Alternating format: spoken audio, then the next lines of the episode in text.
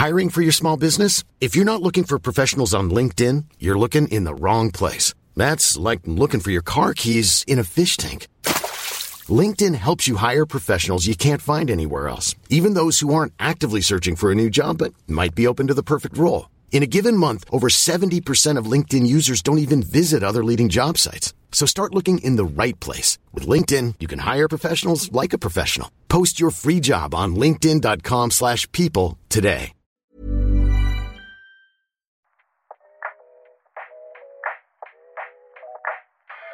Vous êtes bien sur le bonus de C'est l'interview consacrée à Alexis Michalik qui est, attention, acteur, metteur en scène, dramaturge, auteur, écrivain. Euh, il est à l'affiche en ce moment avec 5 pièces sur Paris et il est également l'auteur de Loin, son premier roman. Et euh, à côté de ça, bien sûr, de temps en temps, euh, pour combler le temps, il fait quelques films. Vous connaissez Edmond et une histoire d'amour qui est à venir bientôt. Dans cet épisode, on va revenir sur ses débuts, ses inspirations, ses besoins de création. Enfin, on va revenir sur sa carrière tout simplement. Et on vous laisse avec cette première question. C'est quoi ta Moi, si je devais résumer ma vie aujourd'hui avec vous, je dirais c'est d'abord des rencontres. Il y en a, il y en a quelques-unes, mais donc c'est, j'imagine que vous parlez de répliques cultes, genre cinéma, théâtre, tout ça, quoi. Hmm. C'est pas genre des citations. C'est Ça des- peut être une- si une réplique est une citation, ça peut marcher. Bah, euh, il y en a quelques-unes. euh, moi, il y a des œuvres un peu fondatrices, donc de genre dans Le Comte de Monte Cristo, Attendre et espérer, c'est un peu ce qui, ce qui ponctue. euh, ça se retrouve dans le porteur d'histoire beaucoup, mais euh, dans Cyrano, il y en a une qui est assez, assez géniale. Enfin, il y en a mille qui sont assez géniales. Où il vient de, de- d'annuler la représentation dans, l'acte 1 et puis son ami Lebray lui dit mais où te mènera le, le système où te mènera la façon dont tu vis quel système est le tien? Et Cyrano répond j'irai dans un méandre j'avais trop de partis trop difficiles à prendre j'ai pris lequel mais le plus simple et de beaucoup j'ai décidé d'être admirable en tout pour tout C'est pas facile à, à caser dans la vie de tous les jours. cette- cette petite réplique ah parce que tu, tu veux dire ah bah si moi je la, je la sors souvent, ouais. enfin je sais pas vous mais vraiment euh, hmm. Parce que justement, là, Parce que vous, il y a des répliques cultes que vous sortez dans la vie de tous les jours, un peu comme les OSS, etc. Ouais, c'est un peu ce truc-là, mais Moi, j'ai pas question- trop ça, moi. J'ai pas. euh, Est-ce que je cite des trucs? Je suis pas sûr. Ouais. Et il n'y a pas de. Je veux dire, euh, ma génération, c'est la cité de la peur. Ouais. Hein, juste un doigt, tout ça. Vous voulez un whisky? Oh, juste un doigt. Vous voulez pas un whisky d'abord? Donc, euh, donc ça, tout le monde les sortait. euh, les trois frères. hein, Ah tout le ouais. monde les sortait. Ça, c'était les, les trucs de. Les sans patates, euh, tout ça. Ça, c'est les trucs qui nous ont marqués. Les inconnus. Votre colin, avec ou sans patate Sans patate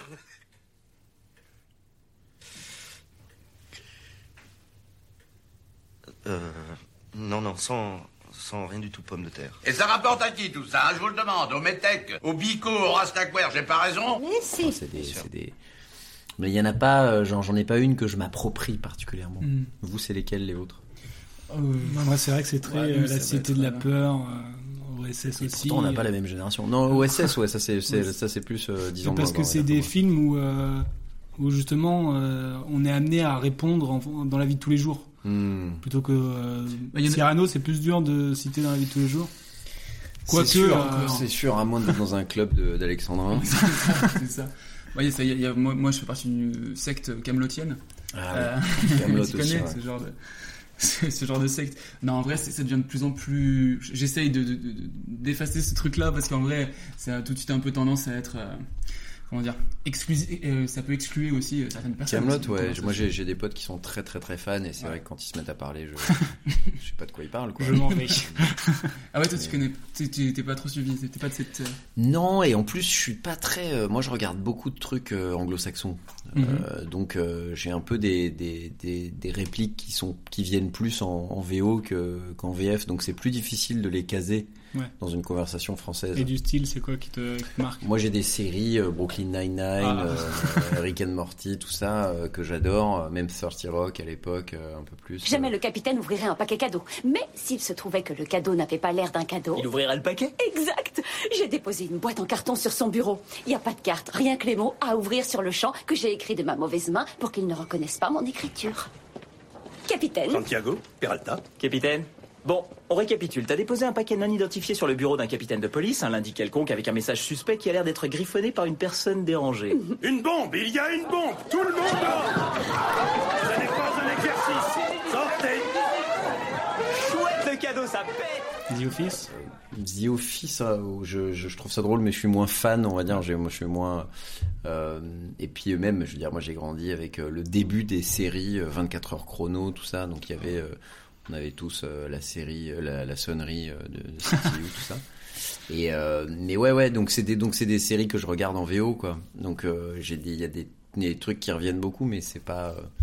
c'est pas notre culture franco-française Ouais. et en plus bon moi ma mère est anglaise donc j'ai grandi avec une, une culture anglo-saxonne et sans télé sans télévision et donc du coup tout le toutes les tous les bronzés tout le j'avais pas euh, Ouais, parce qu'en réplique aussi, euh, ça aussi c'est pas Ah bah, c'est des trucs qu'on a depuis l'enfance, quoi. Tout ce qui est dessin animé, je sais pas, les trucs comme Retour à le futur, c'est des trucs qu'on cite Bien en, sûr. en VF, quoi. Et ouais, sauf que moi, je Ouais. le cite en VO, quoi. ouais? Bah, en fait, je le cite pas, mais Ouais, je l'ai vu en VO et j'ai tout vu en VO. Et donc, euh, quand les gens ils me sortent nom de Zeus, euh, pour moi, ça n'a pas de. Parce qu'en VO, c'est quoi? Great Scott. ça n'a rien Ah à voir. vraiment. Ok. Donc c'est pas la même, ouais. Et euh, roads where we're going, we don't need roads. Tout ça, c'est des trucs que moi, pour moi, elles sont imprimées en VO, quoi. Donc c'est difficile de me faire comprendre par mes, mes amis français. Mais, euh, Et, et, je crois que avec c'est- tes amis euh, ang- anglo-saxons, est-ce que, euh, que ça marche peut-être, mais est-ce qu'ils ont le même rapport avec la réplique culte qu'en J'en France ai moins, ouais, bien sûr, bien Ouais. sûr, évidemment. D'ailleurs, toutes les répliques de Retour vers le futur, elles, le sont aussi, et toutes Mm. les séries qu'on a citées, elles le sont aussi. Mais, mais je pense que c'est c'est peut-être aussi pour ça, pour, pour avoir un, retour un peu plus profond, que, que, j'ai écrit tous ces trucs, euh, parce que euh, c'est un.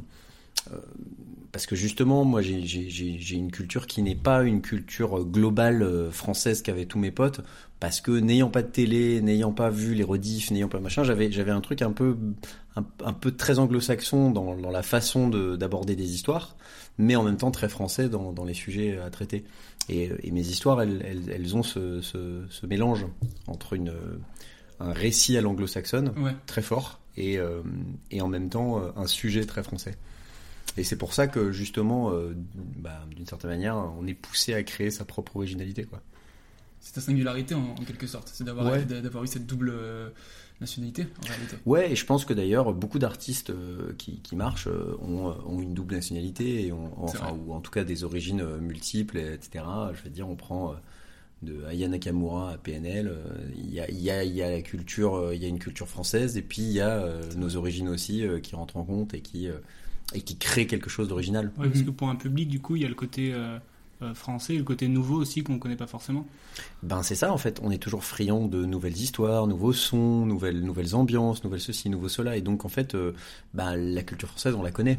Mm. Donc quand on a quelque chose qui vient de l'extérieur et qui tout à coup se marie avec la culture française, ça donne un truc original. Ouais, et puis ça égaye la curiosité aussi des gens qui ont peut-être plus l'habitude euh, d'être sur quelque chose de d'assez d'assez franco-français. Ça égaye encore plus la curiosité des gens. Peut-être, ouais, peut-être. En tout cas, euh, mais faut, mais faut arriver quand même à garder le ton. Faut arriver quand même à parler à un public français. Si c'est un Ouais. truc de complètement américain, j'ai eu des potes parfois qui essaient d'écrire des choses en français, mais et qui viennent vraiment d'Amérique, qui sont empreints de culture américaine. Je dis mais si, si t'arrives pas à à l'adapter à nous, si tu, si tu n'arrives pas à nous l'amener, ben ça, ça marchera pas en fait. Et toi, t'as déjà essayé d'écrire euh, pour un public anglo-saxon, exclusivement anglo-saxon? Non, pas du tout. Euh, parce que euh, déjà c'est plus dur. C'est quand même euh, ma langue. euh, Je maîtrise quand même beaucoup mieux le français que, l'anglais. Et puis euh, et puis je suis content ici en fait. J'aime bien. justement, j'aime bien au contraire avoir une singularité ici plutôt qu'être un espèce de pion dans l'océan. Parce que autant on a quelque chose ici où on, est un peu fan de, cultures diverses, autant pour les anglo-saxons, euh, si on n'est pas anglo-saxon, Ah euh, ouais c'est bah c'est si, ouais, c'est un peu dur. Ouais. Ouais. On peut pas dire qu'ils sont hyper friands de films étrangers, par exemple. Ah ouais, Hein, je veux dire, les Américains, il y a vraiment le marché américain, et puis et puis si c'est pas en anglais, c'est très difficile. Ou ils font un remake. Ou ils font un remake, euh, et ils l'adaptent, et mais euh, ouais, regarder un film des sous-titres, c'est plus difficile. Ça, évolue, je pense, maintenant avec Netflix et tout ça, parce que bah, du coup, ils découvrent des séries étrangères. Mais euh, C'est doublé, non? Bah pas forcément, pas forcément. Je pense que non, non, il y a quand même des trucs. Mais, mais effectivement, longtemps, euh, c'était vraiment difficile. Enfin, je veux dire, on n'est rien euh, sur le marché international, nous la France. Bah, c'est sûr. T'as cité euh, Cyrano tout à, l'heure, mais euh, est-ce que c'est ça aussi ton premier souvenir d'une réplique euh, culte ou est-ce que c'en est un autre par exemple? Euh, bah encore une fois, j'en ai, des, des premiers souvenirs de répliques cultes. euh, J'en ai pas mal, mais on n'est pas dans la VF, quoi. Ouais, Euh, non, mais je sais pas si je, je- moi, je- je- j'ai des films qui me reviennent. J'ai des, j'ai des. Je veux dire, je pense qu'à l'époque, euh, American Beauty, euh, je, je, je pouvais citer le, le monologue euh, du début par cœur, quoi. Tellement ça Mm. m'avait marqué. My name is Lester Burnham. This is my neighborhood. This is my street. This is my life. I'm 42 years old. In less than a year, I'll be dead.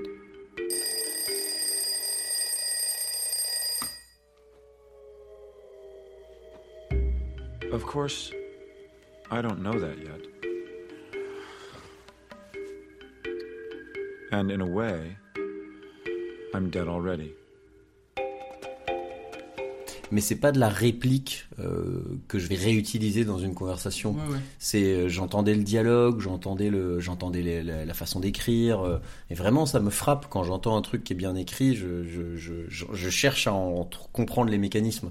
Tu veux, tu veux- tu veux dévoiler les tours du magicien, ça? Ouais, ou, ou les comprendre en tout cas, pour arriver à, à voir ce qui me plaît dans, dans cette originalité, dans cette écriture, dans cette quand on quand je regarde Euph- Euphoria là, en ce moment, j'essaye d'analyser euh, euh, l'ensemble de ce qui fait que c'est si euh, fort.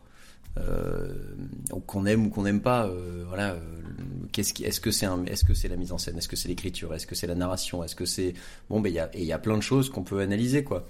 Euh, la voix off, euh, le, Et du genre, regarder en boucle euh, certaines choses Certaines choses que j'aime vraiment, peut-être, ouais, euh, je peux, je peux, ouais, je peux revoir un film coup sur coup si vraiment ça m'a, euh, vraiment, je j'ai pas vu le temps passer et je me dis ah non, ok, il y a vraiment un truc à trouver là-dedans. euh, faut que je, je comprenne pourquoi, Mm. pourquoi c'est si bien, quoi. Euh, en fait, c'est comme justement, c'est rare que je sois euh, euh, emballé de ouf. et donc, quand ça arrive, je veux comprendre pourquoi. C'est quand la dernière fois que t'as vu un truc qui t'a emballé de ouf Bah, toutes les séries que j'ai citées tout à l'heure, hein, ça m'emballe Mm. de ouf. je veux dire, le, le, les, la comédie américaine, quand elle est bien faite, moi, ça me, ça me tue qu'ils arrivent à faire des, des, des saisons de 20 épisodes. euh, c'est tellement de boulot, euh, avec un rythme du feu de Dieu, avec, euh, avec de, mais un gag à la seconde. C'est, dément, quoi. Ça va, ça va très très vite. c'est, c'est brillamment écrit. et, et, et donc, euh, effectivement, ça, c'est des choses où je me dis, je, je serais incapable de faire ça, quoi. La Mm. comédie, pour moi, c'est ce qu'il y a de plus dur à faire. Mais alors, une comédie qui, en plus, arrive à raconter une histoire. Et- drôle. à être drôle, c'est sûr, mais, mais même au-delà de ça, qui, a, qui, qui genre, euh, Brooklyn Nine-Nine, euh, bah, dans chaque épisode, il y a, il y, a, y a une vraie enquête, quoi. Mm. Il y a une vraie progression. Il y a, c'est pas juste de la sitcom avec euh, des vannes, quoi. Donc, c'est, c'est, ça vaut le coup de se pencher dessus et de se dire, mais qu'est-ce qui fait que c'est si bien? Ah, moi, ce qui me fascine dans ces séries, c'est les- la précision des personnages, quoi. Qui ont chacun des traits euh, très forts, mais que ça choque pas non plus et que ça, qu'on reste dans l'histoire, quoi. Ouais, et puis plus les saisons passent, plus on découvre ces personnages, plus on les, plus ils se développent, plus on, plus on les aime, plus on, voilà. C'est, mais c'est, euh, c'est une des règles de Pixar. Euh, euh, dans les, les scénaristes, les, les, fa- les fameuses 20 règles de Pixar, il y en a un qui parle de, de la création d'un personnage et il dit donnez-lui des opinions à Mm. votre personnage parce qu'en fait personne n'aime un personnage qui est malléable. Ouais. On s'en fout en fait dans ce cas-là. voilà. Alors que s'il a vraiment des opinions, s'il est comme ci, s'il est comme ça, et s'il est, s'il est caractérisé, ben, ben on va l'aimer. Ouais. Parce qu'on va, on va se dire ah bah oui, je le connais ce personnage, il est, il est, il est comme ça. J'apprends à le connaître. Si on a un personnage qui dit, qui s'en fiche, ben on s'en fiche aussi quoi. Mm. Parce que dans la vie, ça peut être chiant, hein, un mec qui a des opinions vraiment très fortes. Et c'est agréable d'être avec quelqu'un qui est très doux et malléable. Mais par contre, dans une histoire, comme on a, comme faut qu'on le connaisse en 5 minutes, ben voilà. Et même surtout, euh, enfin pas surtout, mais euh, c'est aussi beaucoup pour un antagoniste dans une histoire, je trouve. C'est important d'apprendre à aimer euh, le, le méchant entre guillemets, et donc peut-être euh, comprendre certains de ses agissements ou quoi, peut-être encore plus que pour euh, le héros plus euh, gentil, si on peut parler comme ça. Ouais, en plus, moi j'ai du mal à, à faire des vrais personnages de gros méchants, quoi. Mhm. Je, souvent, c'est un, c'est un peu une, une constante euh, dans mes spectacles, mes bouquins, tout ça. Il y a, il y a, il y a pas de vrais méchants. Il n'y a pas de vrais méchants. euh, Il n'y a pas, il y a pas de vrais gentils, pas de vrais méchants. Et en fait, tous les personnages euh, évoluent avec leur caractère, etc. Mais il n'y a, il y a pas fondamentalement un, un- une espèce d'opposition classique gentil-méchant, quoi. Et, euh, et même quand je fais des méchants, je, ouais, je les aime beaucoup et je finis par leur donner un, une, euh, une raison d'être méchant. Ouais, ça, parce, euh, que, parce que même s'ils sont méchants, à aucun moment ils ont un but malhonnête, j'ai l'impression. Non, enfin en tout cas, euh, rien n'est noir, rien n'est noir ou blanc quoi. Ouais, Quand on se penche sur le sur le sur le fondement des choses, pourquoi est-ce que quelqu'un est méchant, pourquoi est-ce que quelqu'un est en prison Bah en fait, euh, si on se pose les questions de pourquoi il est en prison, on se rend compte que euh, il a eu une enfance euh, très dure, etc. Que lui-même a été victime. Enfin, dès qu'on en fait dès qu'on essaie de déconstruire quelque chose euh, et qu'on sort d'un point de vue un peu manichéen, gentil méchant, bah on, on- on trouve à la fois des des, des excuses aux, aux méchants et des défauts aux gentils. C'est important de mettre un contexte, quoi. Ouais.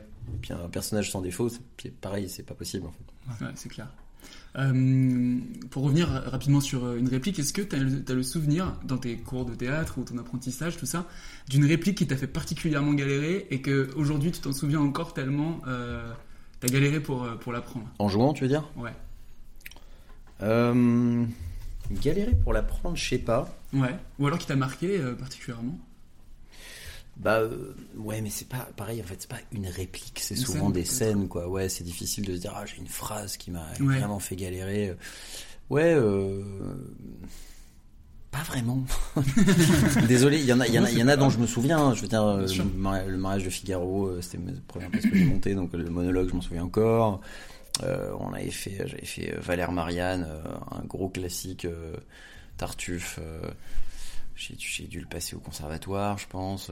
voilà, c'est des trucs que tout le monde a fait en, cours. Et puis, puis ensuite, en fait, l'un des trucs qui me frappe, c'est qu'il y a, je sais que je me, dévie un peu du sujet, mais, c'est que souvent, je me rends compte qu'il y a entre les cours de théâtre et, le, et la vraie vie une énorme, un énorme fossé. Ah bah ça. Hein, Il y a un truc où on sort de cours de théâtre, où on a passé son temps à travailler des scènes, euh, que tout le monde connaît dans le cours, hein, vraiment, euh, de Molière, Édouard Bond, Beaumarchais, ce qu'on veut, hein, vraiment, tout le monde les connaît, ces scènes. Et puis on sort de cours, et là on se rend compte qu'en fait on va pas du tout travailler ces scènes qu'on a travaillées. Hein, et, et on va chercher du boulot, euh, et en fait on va chercher à faire euh, trois jours de tournage euh, sur un téléfilm, ou, ou une pièce... de boulevard d'un pote ou quoi ou qu'est-ce. Et en fait au final on remettra jamais vraiment le nez à moins d'être à la comédie française ou Voilà, euh, ce qui bon, ce qui a représenté cinq personnes quoi en gros. On va on, on va jamais remettre le nez dans tout ce qu'on a travaillé en cours de théâtre alors que c'est censé être un monde à- en soi qui nous prépare à la suite quoi donc je trouve qu'il y a un vrai paradoxe euh, Est-ce que tu justement. regrettes d'avoir appris ça du coup? Non, pas du tout. euh, Je regrette pas. D'ailleurs, j'ai pas, pas fait long feu en cours de théâtre. hein. Je suis pas resté très longtemps. euh. Moi, j'ai passé, j'ai j'ai passé un an au conservatoire municipal et puis après j'ai commencé à bosser quoi. En gros. Mm. Donc, euh, donc c'était pas, euh, c'est pas quelque chose où je me suis dit, euh, j'ai perdu beaucoup d'argent, beaucoup de temps. je veux dire, j'ai pas passé dix ans à étudier. C'était un conservatoire municipal, donc ça coûte énormément, euh, beaucoup, beaucoup moins cher qu'un cours privé. Enfin voilà quoi. Donc euh, je regrette pas du tout. Et d'ailleurs, ce que ce que je regrette pas, c'est surtout les gens que j'y ai rencontrés. Ouais, c'est surtout. ouais. Hein, le- le- les, les, les rencontres qu'on fait euh, et qui vont servir plus tard, euh, les premiers spectacles que j'ai montés, bah, c'était avec euh, des gens que j'ai rencontrés au conservatoire, quoi. Des gens qui partagent notre passion, qui ont envie d'être acteurs ou actrices, et puis qui après euh, le, le tri se fait plus tard, quoi. Le, le- la sélection naturelle euh, fait qu'il y en a qui le deviennent et d'autres pas du tout, quoi. Et du coup, à l'inverse, euh, est-ce que tu te souviens à la première fois qu'on a joué une de tes répliques? Oui, euh, ouais, bien sûr. Oula. alors. Parce que moi, j'ai commencé à monter des spectacles, des classiques revisités. Ok. Et donc, euh, donc euh, les premiers spectacles que j'ai montés, c'était le mariage de Figaro avec quelques coupes. Et ensuite, euh, j'ai monté la mégère à peu près apprivoisée, qui était donc euh, la mégère apprivoisée, mais version un peu barrée, euh, Monty Python, et façon comédie musicale. Et là-dedans, donc, en fait, c'était évidemment Shakespeare, mais réadapté. Donc, je réécrivais déjà. Donc, il y avait déjà là-dedans des, euh, des scènes entières, me- globalement, hein, où c'était moi qui écrivais, en fait, mais c'était l'histoire de Shakespeare, évidemment, mais c'était retraduit, réadapté, et puis complètement barré. Et là, de, effectivement, c'est un spectacle qui s'est pas mal joué, hein, et qui a, qui a joué au Splendide, qui a joué euh, trois fois Avignon, etc., qui a tourné. Et, euh, et on avait déjà une petite base de, de, de public euh, à ce qui nous suivait pas mal, et c'était vraiment une farce. Et, et dans ce spectacle, il y avait des répliques un peu entre guillemets cultes pour ceux qui l'ont vu Mhm. euh, ou qui l'ont revu plusieurs fois. mais hors contexte, ça vous dira pas grand chose. mais euh, Non, mais je demande juste euh, la sensation quand on lit quelque chose que tu as écrit. Tu te souviens? Ouais. Moi, je me souviens de la, la, la première fois euh, que, que, j'ai un spectacle qui se joue et c'est euh, Le mariage de Figaro. Donc, c'est euh, adapté, ça s'appelle Une folle journée et on a fait des coupes, il y a des chansons, enfin bon, c'est un peu. euh, c'est très festif aussi. Et la première fois qu'on le joue devant un public, c'est au centre d'animation de la Jonquière dans le 17e où on avait passé une audition, etc. Et on a et donc on a peut-être quatre ou cinq dates, un truc comme ça. On a une semaine là-bas. C'est une salle où à l'époque il n'y avait pas encore de gradins, donc bon, c'est des chaises, euh, voilà, c'est tout, tout ce qu'il y a de plus basique. Et il doit y avoir, je dirais, 120 places. Et, euh, et on arrive à remplir la salle euh, en faisant un battage pas possible. En plus, on était 10 sur scène, donc on avait quand même pas mal de monde. Les donc amis. les amis, la famille, tout ça, tout le monde vient. Et donc on remplit la salle pendant ces cinq représentations. Et la première, je me souviens très bien d'un moment euh, où c'est une scène euh, de comédie, vraiment, où c'est Chérubin qui se met... euh, qui doit se, changer devant la comtesse. Et Chérubin était joué par mon ami Olivier Doté-Doévi, qui est un, grand noir musclé d'un mètre 80. Donc d'habitude dans la tradition, c'est plutôt une jeune femme qui joue Chérubin. Et voilà, il se déshabillait et, donc il se retrouvait en string devant la, devant la comtesse. Et donc nous, ça nous faisait beaucoup rire en répète. Et je me souviens d'être à ce moment-là, moi je jouais aussi dans la pièce et euh, jouer le conte. Et, et à ce moment-là, j'étais sorti, mais par le public, et donc j'étais au fond de la salle, derrière les gens, en train d'attendre mon Mhm. entrée. Et euh, la scène et la scène avec Chérubin commence, et les gens commencent à se marrer, mais très très fort. Et ça m'a coupé les jambes. Ah ouais? Tellement ça m'a ça m'a ça m'a cueilli quoi. Ouais. Vraiment, j'ai entendu le rire et c'était pas un rire de d'acteur qui dit une réplique et qui se prend le truc. C'était, je sais que les gens ils riaient de cette mise en scène. Ouais. Ils riaient de ce, de ce de ce truc où nous on avait dit allez tu vas faire comme ça, vas-y ça va être drôle. Mm. Et euh, et vraiment je me suis retrouvé assis par terre euh, par l'émotion quoi. Euh, en me disant ok incroyable les gens ils rient ça marche quoi ça marche en fait Mm. et puis de là de fil en aiguille ça m'a ça m'a pris aussi à Avignon la première fois qu'on a joué à Avignon où là je me suis dit tiens c'est c'est un public qui n'est pas un public d'amis Mm. c'est des gens qui sont venus qui ont payé leur place etc et pourtant ils rient aux mêmes endroits donc euh, ok on peut y croire et après le reste euh, en fait, euh, voilà, euh, Mémo ou Shakespeare ou machin ou mélan- mélanger, c'est bon, c'est pareil. Mais ce qui compte, c'est vraiment la réaction du public. ouais, c'est que ce soit une mise en scène, une écriture, un truc, une réplique. Alors oui, évidemment, il y a quelques répliques dans le porteur d'histoire. hein, Donc ça, c'est ma première pièce Mhm. Où, euh, où j'espérais un effet. euh, et effectivement, quand ça arrive, on se dit ah yes, allez, ça marche Mhm. quoi. Des trucs de révélation, de, de des, des- des mots- voilà hors contexte pareil la réplique n'a pas vraiment de sens mais ouais des twists quoi des twists Mhm. où on se dit est-ce que les gens vont réagir? Et quand on entend la réplique et qu'on entend la réaction des gens on se dit ok ils sont à Ça fond marche, dans l'histoire quoi ça. Genre. Ouais genre ça ouais Ou quand t'as un silence de, de plomb, tu sais, quand, qui, qui se retient dans toute une salle, c'est assez fou aussi comme Ouais, sensation. sur un ouais sur un moment d'émotion, de moment, ceci ouais, de cela.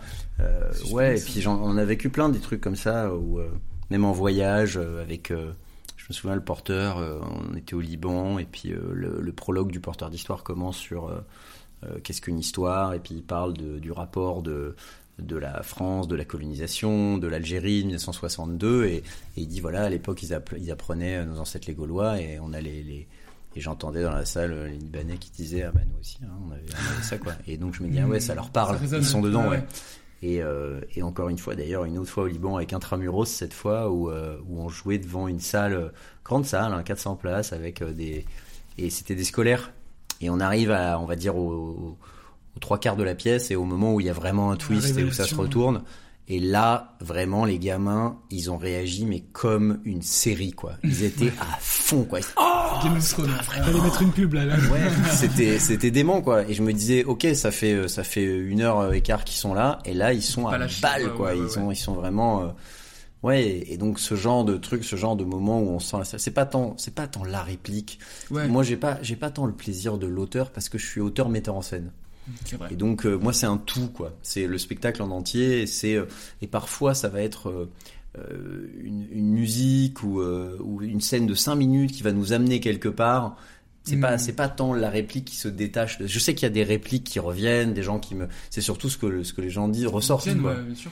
Les trucs où les gens disent ah celle- cette réplique là, cette réplique là mais c'est pas forcément les- l'écrit qui fait le plus marrer quoi, qui ou qui, qui a le plus d'effet, c'est un un ensemble de choses quoi. Du coup, quand t'écris, tu... enfin, c'est plus tu composes. Est-ce que quand t'écris, tu as déjà la mise en scène en tête? Est-ce que t'as déjà une musique? Euh... Euh, Ou alors t'écris et tu te dis euh, peut-être que ça. ça Non, j'écris et après je me, et après je me dis bon, maintenant qu'est-ce que je fais? Hmm. Mais euh, non, non, j'écris euh, en, en essayant de me, de ne pas me brider et de, je pose, je, je sais pas qui va jouer dedans, je sais pas combien Ouais. il va y avoir d'acteurs, je sais, ça je sais pas du tout, juste j'écris. Ouais. Et après. Tu euh, penses pas à la réaction du public, rien du tout. Tu écris pour toi au début, tu dis. Non, bah ça. oui, si, non, bien sûr, tu penses à la réaction du public. Un tu- peu, ouais. Je veux dire, tu, tu essaies de faire de la comédie ou tu essaies de faire, tu vois, donc forcément, tu penses à comment ça va réagir. Mais, mais en tout cas, tu penses, je pense pas à la mise en scène. Ok. Du tout. Et c'est seulement après euh, que je commence à me dire, bon, bah, quelle musique, quelle mise en scène, quels acteurs, combien d'acteurs, euh, qui, quoi, quand, comment. Euh, T'écris jamais pour un acteur tu te dis. euh, non. Non, parce que euh, de mon expérience, euh, quand, quand tu fais ça, souvent, et beaucoup de réels te le disent, euh, au final, l'acteur est pas libre et tu te retrouves à le faire avec un autre, alors que pendant deux ans, t'as fantasmé euh, tel acteur. Donc euh, non, je préfère me dire que euh, voilà, ce sera joué par, par quelqu'un et ce sera super, mais je sais pas qui. Mais euh, de toute façon, moi, toutes mes pièces aujourd'hui, elles sont, elles ont été, il y a plusieurs équipes quoi. Mm.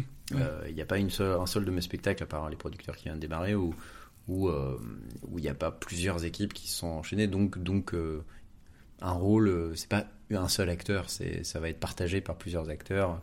Et encore aujourd'hui, quand on joue Shakespeare, Molière, évidemment que c'est des acteurs qui ne sont pas les acteurs de la création. Et que ça, et que ça évolue, etc. Donc euh, donc c'est pas comme ça que j'écris quoi. Et justement, pour la sélection des acteurs, euh, sur toutes tes pièces qui tournent en- actuellement et toutes celles que tu as pu écrire, Mhm. tu es tout le temps, euh, je veux dire, sur la sélection, sur le casting, tu fais tout à chaque ouais. fois? Ah oui, c'est sûr. Ouais, c'est moi qui choisis euh, les comédiens. Mhm. Hmm, oui, c'est la moindre des choses. Non, mais oui, parce que parce que j'ai envie que ce soit. J'essaie de composer des équipes qui soient à la fois évidemment des bons comédiens, mais moi j'ai d'autres j'ai d'autres comment dire j'ai d'autres écueils, j'ai d'autres euh, sur mon cahier des charges. Il n'y a pas juste faut que ce soit un bon comédien ou une bonne comédienne. Il y a aussi, bon, euh, faut que ce soit un bon camarade ou une bonne camarade. faut que ce soit quelqu'un qui soit capable de mettre son ego de côté, de se mettre au service d'un spectacle, et c'est pas le cas de tout le monde. Faut que ce soit quelqu'un qui soit capable de jouer un spectacle longtemps euh, sans me claquer entre les doigts. hein, parce que si au bout de trois mois, euh, il ou elle me dit ah bah j'ai un tournage, faut que je parte. Bah c'est c'est cool. c'est pas cool et puis surtout ça veut dire qu'il faut que je reparte au travail donc euh, donc en général il faut que je trouve un bon comédien ou une bonne comédienne mais bon camarade aussi et libre Et fiable, ouais, libre. ouais. et ah, c'est plus euh, un entretien d'embauche qu'un casting. ouais il y a un peu de ça mais euh, non mais je, me- je demande autour de moi je quand, quand je suis intéressé par quelqu'un je vais demander un peu euh, à des gens qui ont travaillé avec comment il est comment elle est dans le travail et puis après ce sera une lecture je vais faire une lecture et pas pas un- je fais pas apprendre du texte parce que apprendre, ouais. pff, non c'est c'est trop euh, je veux dire tu, tu- tu- du coup tu juges quoi la capacité d'apprendre un texte? Tout le monde peut apprendre un texte quoi. Je Donc, au final euh, Et quand ce c'est des enfants et quand c'est des enfants pareil euh, Ouais. c'est des bah, du coup je demande pas autour de moi mais mais tu les tu les sens en fait. Tu, tu sens un peu les, les, les petites dans une histoire d'amour euh, euh, bon il y a une présélection déjà et puis euh, avec là pour le coup je fais appel à une directrice casting euh, qui, qui voit plusieurs gamines et après, elle m'envoie une sélection, et après, on fait pareil, une lecture, et en général, je les, je les sens bien. En fait, moi, ce qui m'importe avec les gamines, c'est d'être sûr qu'elles ont vraiment envie de faire ça. C'est pas les parents qui poussent. C'est pas les parents qui poussent, et que euh, et qu'elles font ça pour les bonnes raisons, en quelque sorte. Que, que je, en fait, euh, je vois tout de suite quand la gamine qui, qui, qui lit le, elle a envie d'être sur scène. Ouais. Elle a envie d'être sur scène, elle a envie de dire les- le- ses répliques, euh, elle a envie de jouer. Et en général, elle a un peu travaillé quelques un bout de scène, et puis je vais, puis je vais continuer. Je vais dire, bah vas-y, on continue à lire comme ça. Et je vois tout de suite celle qui est contente de continuer à lire, et, et contrairement à celle où je me dis, ah bon bah ça l'embête un ouais, peu, c'est parce qu'on avait prévu. Tu, en fait, un peu comme les adultes, tu sens les caractères. Ouais. Mm. Tu sens les gens où tu te dis oh là là, lui il va me, il va m'embêter un peu. Et puis ceux où tu te dis genre bah il est, il est au taquet quoi, il Ah, donc c'est vraiment la même méthode de, tra- de travail avec un, un adulte qu'un enfant? Bah juste tu peux moins vérifier son CV et demander autour de toi, mais mais ouais tu, tu en tout cas tu tu, tu sens la, tu sens le caractère quoi. Mhm. Et en général ça trompe pas quoi. Les, les gamines en tout cas qui jouent dans une histoire d'amour vraiment euh, elles sont euh, elles sont toutes hyper contentes d'être là et de faire partie de cette famille et de venir jouer. Et elles sont euh, donc c'est c'est chouette. Et puis, ils sont pas figurantes, quoi. Ils ont un vrai rôle. Ah non, ouais, elles ont un vrai rôle. Donc, euh, justement, parce qu'elles ont un vrai rôle, il faut vraiment qu'elles en aient envie. Sinon, euh, tu... pareil, quoi. Elles, ça elles, elles vont s'arrêter, quoi. Mais, euh, mais vraiment, il n'y en a pas une sur toutes les gamines qui ont joué le rôle. Il y en a quelques-unes maintenant, je pense une dizaine. Il y en a pas une où je me suis pas dit, ok, elle, elle va être actrice. Je veux dire, elle, c'est, elle Ah oui. l'a, elle l'a dans le sang, quoi. Mm. Elle, le- elle, le- elle le veut, quoi. Elle- ça se voit que elle est, elle est, nulle part, elle est aussi heureuse que quand elle est sur scène. Donc, euh, si je pouvais me dire ça pour tous les acteurs, ce serait super. Parce que c'est quoi ton rapport avec les, les acteurs? Parce que dans, dans tes pièces. euh, Je les dans comédiens aussi, hein, ils sont aussi régisseurs, ils sont aussi costumiers. euh. Oh, n'exagérons rien non plus. euh, non, ils font, ils mettent la main à la pâte, mais mais non, ils sont pas. Ils ont des changements de décor, oui, c'est Oui. vrai, euh, mais euh, je veux dire, il y a aussi, il y a des habilleuses, des Oui. costumières derrière, il y a des, il y a des gens habilleurs ou habilleuses d'ailleurs. Euh, mais je veux dire, ils savent que c'est le, ils savent que c'est le concept, quoi. Ils savent que euh, ils vont jouer, ils vont être sur scène, ils vont avoir des trucs à défendre, mais ils vont être aussi au service du spectacle et au service de leurs par- de leurs camarades, quoi. On sait quand on vient faire un de mes spectacles qu'il va y avoir euh, un truc de troupe et que moi, je, je me souviens d'avoir vu euh, des spectacles. Moi, Mnouchkine, c'est une de mes, euh, de mes patronnes, quoi. Enfin, c'est vraiment, pour moi, en termes de mise en scène, euh, c'est un monstre sacré, quoi. Et à chaque fois que je vais voir un de ces spectacles, vraiment, je me prends une, une claque de mise en scène et j'adore ça. Mais je me souviens d'avoir vu euh, un spectacle, notamment, enfin, deux, trois spectacles à vrai dire, où, où je voyais qu'il y avait beaucoup les jeunes qui poussaient les plateaux Mm. et les plus âgés Ah qui ouais. avaient des rôles. Et je me disais, ah, ça, en tant que jeune acteur, ça me fait un peu mal de, de me dire. euh, il y en a qui viennent vraiment euh, et qui vont jouer ce spectacle pendant un an pour pousser des plateaux, quoi. Et c'est super d'être d'être là et de se dire j'apprends, etc. Mais mais mais au moins il pourrait jouer, quoi. Il pourrait avoir un truc à faire. En plus c'est tous des super acteurs, quoi.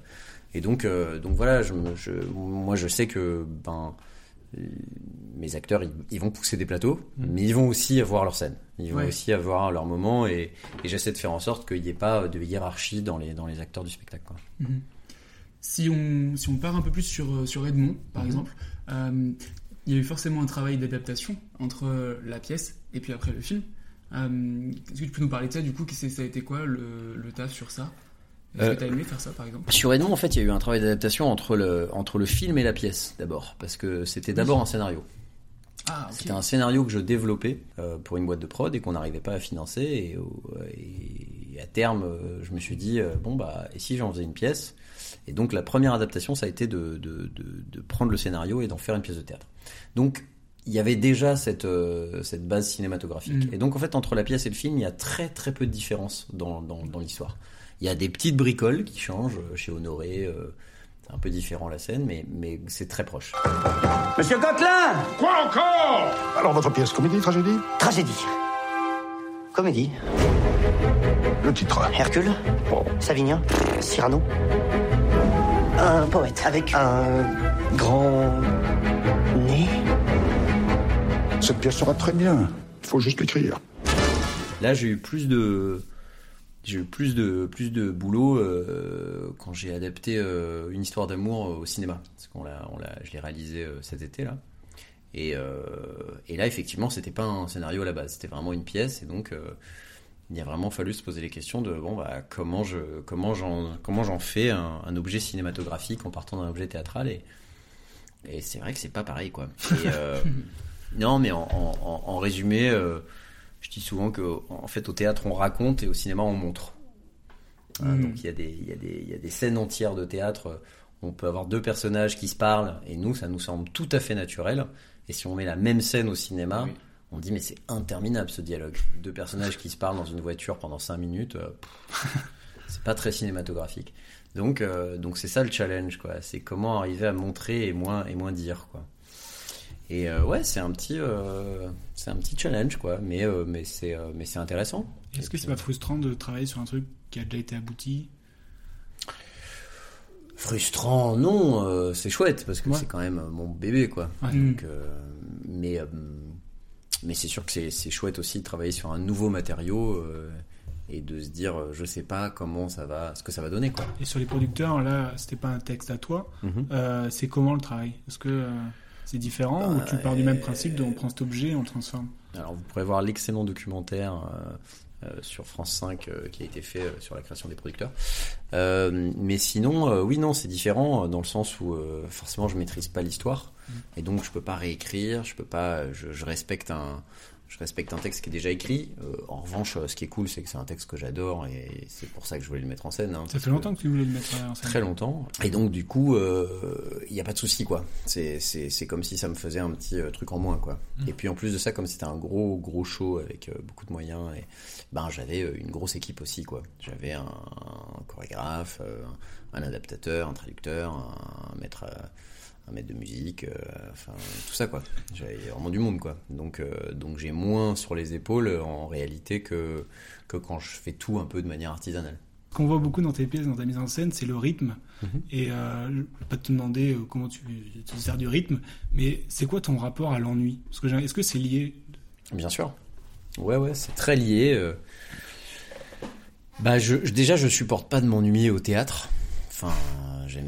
Et, c'est un vrai challenge, je pense, de faire en sorte que les gens ne s'ennuient pas au théâtre. Et moi, j'ai vu des spectacles euh, ados, enfants, où, où, je m'ennuyais pas du tout, et où vraiment c'était super, et où euh, et je me suis dit, ah, ça, ça m'embête que les gens puissent avoir cette image du théâtre, parce que c'est pas, c'est pas ennuyeux.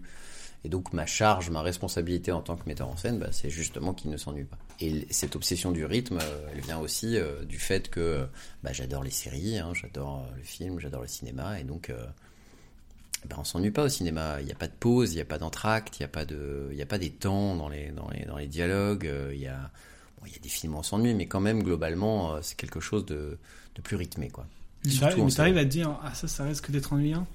Ah bah oui, bien sûr, c'est ce que c'est même mon, mon- c'est même mon, quotidien quoi.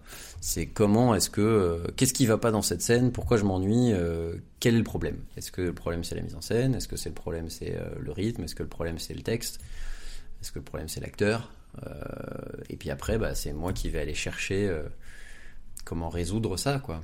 Et, ce qui est paradoxal c'est que l'ennui dans ma vie est ce est ce qui pousse à la création. Ouais. Donc t'as besoin de t'ennuyer. J'ai besoin de m'ennuyer pour écrire. Parce que quand je m'ennuie, euh, je me mets à imaginer. Réfléchir, voilà, c'est ça. Ouais. Et c'est paradoxal parce que je trouve que plus j'avance et plus les, plus les années passent et plus euh, en plus euh, les spectacles s'accumulent et moins je m'ennuie. et plus euh, en C'est plus. pas on- bon signe du coup. non, on est, on est accro à nos téléphones, euh, on s'ennuie plus quoi en fait. On arrive dans un, on arrive dans, C'est vrai, hein. Dans la queue pour attendre. euh, en fait, on sort son téléphone, on joue à un petit jeu et puis en fait on fait ah bah tiens une demi-heure est passée. Donc il y a plus d'ennui. Euh, Il y a plus d'ennui et, et du coup euh, c'est tout le, c'est tout le. De le provoquer? Ben ouais, un petit peu. Moi, souvent, j'écris quand je suis en, en tournage, euh, quand, quand, on- quand- quand je joue en tournage, Mhm. et qu'on m'envoie à l'étranger ou dans une ville où je connais personne, et que je suis dans ma chambre d'hôtel et que j'ai trois jours de pause et que tout le monde tourne et pas moi, bah c'est le moment idéal pour écrire. Ouais. Parce que je m'ennuie et je suis tout seul dans une chambre d'hôtel. Alors que si je suis à Paris, euh, il y a tout le temps des trucs. Quoi. Bah ouais. Mes spectacles jouent, euh, il faut que j'y retourne, il faut que je fasse des notes, il faut que ceci, il faut que cela. Donc euh, il y a un... Ouais, il y a un vrai côté, l'ennui, il est nécessaire, pour moi en tout cas, à la création. Et moins... Et plus je m'amuse et moins j'écris. quoi. Moi je viens de Corée, si tu veux, c'est un super endroit pour s'ennuyer. Je crois aussi, ouais. je te le conseille vraiment. Ouais, ouais, ouais, c'est pas faux. Ouais, ouais, mais je, je connais bien. Mais, mais en même temps, en Corrèze, euh, il y a toujours du jardinage. euh, donc on se lève, on coupe des bûches, etc. Il n'y a, pas de- il y a pas de temps pour s'ennuyer, quoi. Moi, je me rends compte de ça parce que j'ai une maison dans le sud et, et, euh, à chaque fois que j'y vais en me disant, allez, je vais. Tu vas écrire. Je vais écrire et en fait non, j'écris pas du tout. euh, je prends la tronçonneuse, euh, j'élague l'olivier, euh, je, je, je fais des trucs toute la journée quoi. Je me dis ah faut- tiens, faut t'en fa- faut t'enfermer quoi.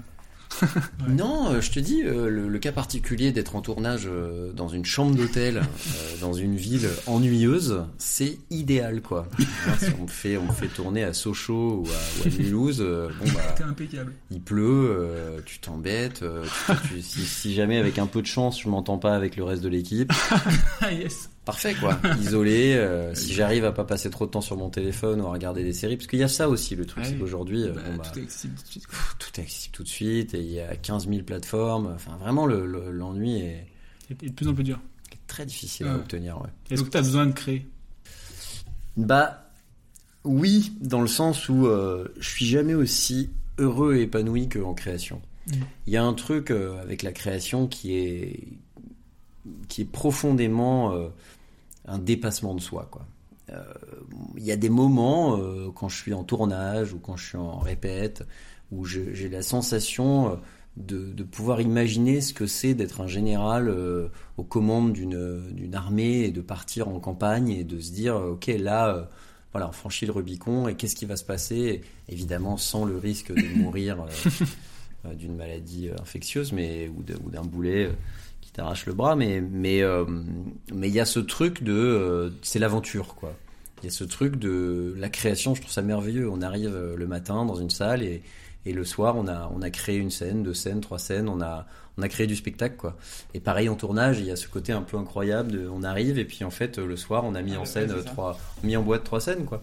Quelque chose de fou et de, et d'excitant et de, et après, bon, après, on a, pour, pour arriver en tournage, il faut un an ou deux, on prépare, euh, et puis, pff, puis les financements, les a C'est pas, long etc. fastidieux. Ouais, et puis après, un film plus qu'une pièce. Ouais. Je trouve qu'un un film, vraiment, il y a. Ça prend bien deux ans, quoi, j'ai l'impression. Mm. Donc il faut être sûr de son sujet, quoi. Et puis surtout, euh, c'est plus cruel, euh, la sortie d'un film qui, qui marche pas, c'est vraiment Ah ouais. en 24 heures, c'est réglé, quoi. Ouais. Donc on a passé euh, deux ans à essayer de porter un projet, et puis si ça marche pas, ça marche pas, c'est fini, quoi. Alors qu'au théâtre, ça peut trouver son public sur la longueur. Euh, au théâtre, la création est plus rapide. euh, le, comment dire, le, bah, budget, l'enveloppe budgétaire est quand même moindre, hein, donc c'est moins, c'est moins un risque euh, comme, au cinéma. Bon, enfin ça peut être cruel aussi le théâtre, mais voilà, les enjeux sont un peu moindres. Et puis, en revanche, une fois que la pièce elle part, ben pour le coup il faut l'entretenir. C'est-à-dire que si, ça marche, ça va durer des semaines, des mois, des années si vraiment on a de la chance. Et si ça dure des années, ben pendant des années, c'est un objet vivant, quoi. Il faut l'entretenir. Tant que ça joue, il faut, il faut trouver les acteurs, il faut euh, resserrer la mise en scène, etc. Un film, c'est fait, c'est fait, quoi. Euh, donc il y a, y, a du, y, a du, il y a du pour et du contre. Quoi. Et t'aimes bien ce côté euh, entretenir, justement? Pas tant. Moi, c'est pas la maintenance qui est mon, qui est ma, ma passion primaire. Moi, j'aime Ouais. créer. Moi, Ouais. si je peux créer, lancer le truc et partir sur autre chose, je suis heureux. J'imagine quand il y a 5-6 spectacles qui tournent en même temps, il y a toujours un... Ouais, ça fait beaucoup de maintenance. Il y a toujours Ah, un truc ça. qui, qui se passe pas comme prévu. Oui, et puis surtout, il y a toujours des acteurs à trouver, quoi. En fait, il y a, il y a surtout euh, des acteurs. euh, on- je, je vais toujours être en casting pour chercher un tel acteur ou une telle actrice. euh, euh, parce que je sais que dans six mois, ben, eux ils partent, ou ils ont besoin d'un alternant, ou il y en a un qui a un tournage, ou il y en a une qui est enceinte, ou il y a, enfin, il y a toujours un truc, quoi. Mais c'est, c'est, je veux dire, c'est un, c'est un, c'est un cas euh, exceptionnel. Enfin, ça n'arrive jamais, en fait. Euh, là, c'est des trucs, euh, c'est des aventures que d'ailleurs qui étaient, c'était pas du tout prévu. Hein. Moi, j'aurais jamais imaginé que le porteur d'histoire, euh, quand on l'a créé en 2011, euh, je veux dire au, au Ciné 13, qui est maintenant le théâtre Le Pic, avec rien, avec cinq tabourets, quand on crée ce truc, si quelqu'un m'avait dit, bah en fait, dans 11 ans, ce sera encore en train de jouer tous les soirs. On, a, on aura fait 3000 représentations, on, aura- on sera parti partout dans le monde. Je dirais n'importe quoi. Et puis en fait, au final, si. Mais euh, et du coup, ben, puisque le, le truc, c'est que il n'y a pas de, y a pas de flash forward. Hmm. Tu vois, c'est pas ok. Rendez-vous dans 11 ans. Non, en fait, c'est 11 ans, c'est 11 ans de nouveaux acteurs à former, de, de notes, de, de tournées à organiser, de costumes à créer, de, de plein, de plein de choses en fait. Donc, euh, donc c'est du, c'est effectivement de la maintenance. Et heureusement que je suis pas tout seul et que j'ai une grosse équipe Oui. qui s'en occupe. J'ai des assistants, j'ai les théâtres eux-mêmes qui gèrent des choses. Mais, mais, euh, mais, mais au final, euh, ouais, c'est, c'est quand même Bon, du coup, on va revenir sur, la partie que tu préfères, la Oui, la création. création. Euh, Cool. C'est quoi ton processus de création? Qu'est-ce qui t'inspire? Euh, Ben, l'inspiration, elle peut venir de, de, de- je dirais, de trois principaux moyens. Premier moyen, quelque chose. D'abord, c'est l'idée, si tu veux. Parce que quand tu vois des séries, quand tu lis des bouquins, quand tu, quand tu, te, quand tu te nourris, euh, il y a un moment, ça va servir. Mais c'est pas l'idée. Hmm. Tu vois, si je vois un film et que je me dis, ah bah ouais, c'est pas bête, faudrait faire un film un peu dans ce genre-là, ça suffit pas à faire une idée. Hmm. C'est quelque chose dont tu vas pouvoir te servir plus tard. Je me souviens, euh, je sais que le, le porteur d'histoire, clairement, ça vient d'un bouquin que j'ai lu. Et, c'est la, la structure du bouquin où je me suis dit, ah là là, c'est génial cette structure, il faut que, faut que je la réutilise un jour. Et c'est dans le porteur d'histoire, et c'est, euh, ça s'appelait Le 8 de Catherine Neville. C'est un bouquin sur une sorte de jeu d'échecs euh, à travers les âges. Ouais, Euh, super, je vous conseille de lire. Et, euh, et quand on le lit, on, on peut se dire, ah bah oui, je vois le porteur.